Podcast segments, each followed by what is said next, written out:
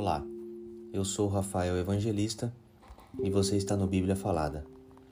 1 Samuel, capítulo 8 O povo pede um rei. Quando Samuel ficou velho, pôs os seus filhos como juízes de Israel. O seu filho mais velho se chamava Joel e o mais novo, Abias. Eles eram juízes na cidade de Berseba porém não seguiram o exemplo do pai. Estavam interessados somente em ganhar dinheiro, aceitavam dinheiro por fora e não decidiam os casos com justiça. Então, todos os líderes de Israel se reuniram e foram falar com Samuel em Ramá.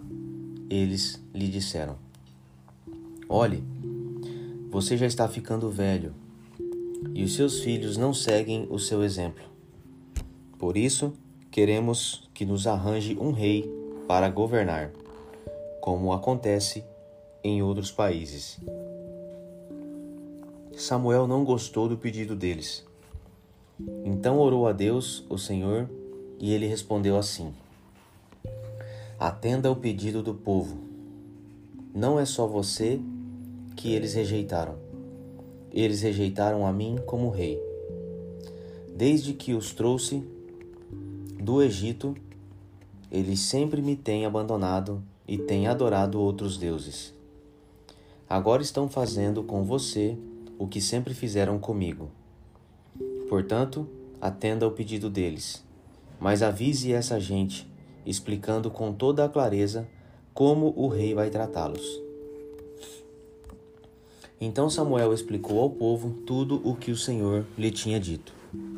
Ele disse: O rei os tratará assim: Tomará os filhos de vocês para serem soldados, porá alguns para servirem nos seus carros de guerra, outros na cavalaria e outros para correrem adiante dos carros. Colocará alguns deles como oficiais encarregados de mil soldados e outros encarregados de cinquenta, os seus filhos terão de cultivar as terras dele, fazer as suas colheitas e fabricar as suas armas, equipamentos e tudo o que for necessário para os seus carros de guerra.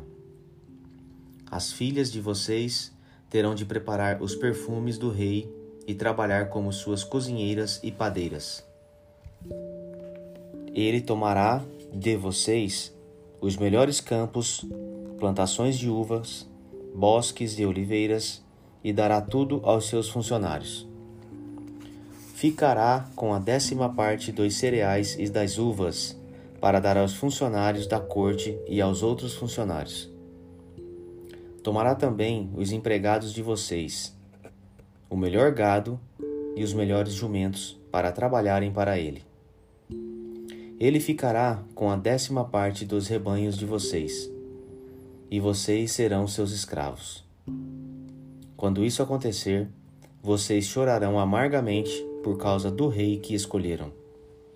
Porém, o Senhor Deus não ouvirá as suas queixas. Mas o povo não se importou com o aviso de Samuel. Pelo contrário, eles disseram: Não adianta nós queremos um rei. Queremos ser como as outras nações. Queremos ter um rei para nos governar, para nos dirigir na guerra e lutar em nossas batalhas. Samuel ouviu o que eles disseram e então foi e contou tudo a Deus, o Senhor. Ele respondeu: Faça o que eles querem, dê a eles um rei. Aí Samuel pediu a todos os homens de Israel que voltassem para casa.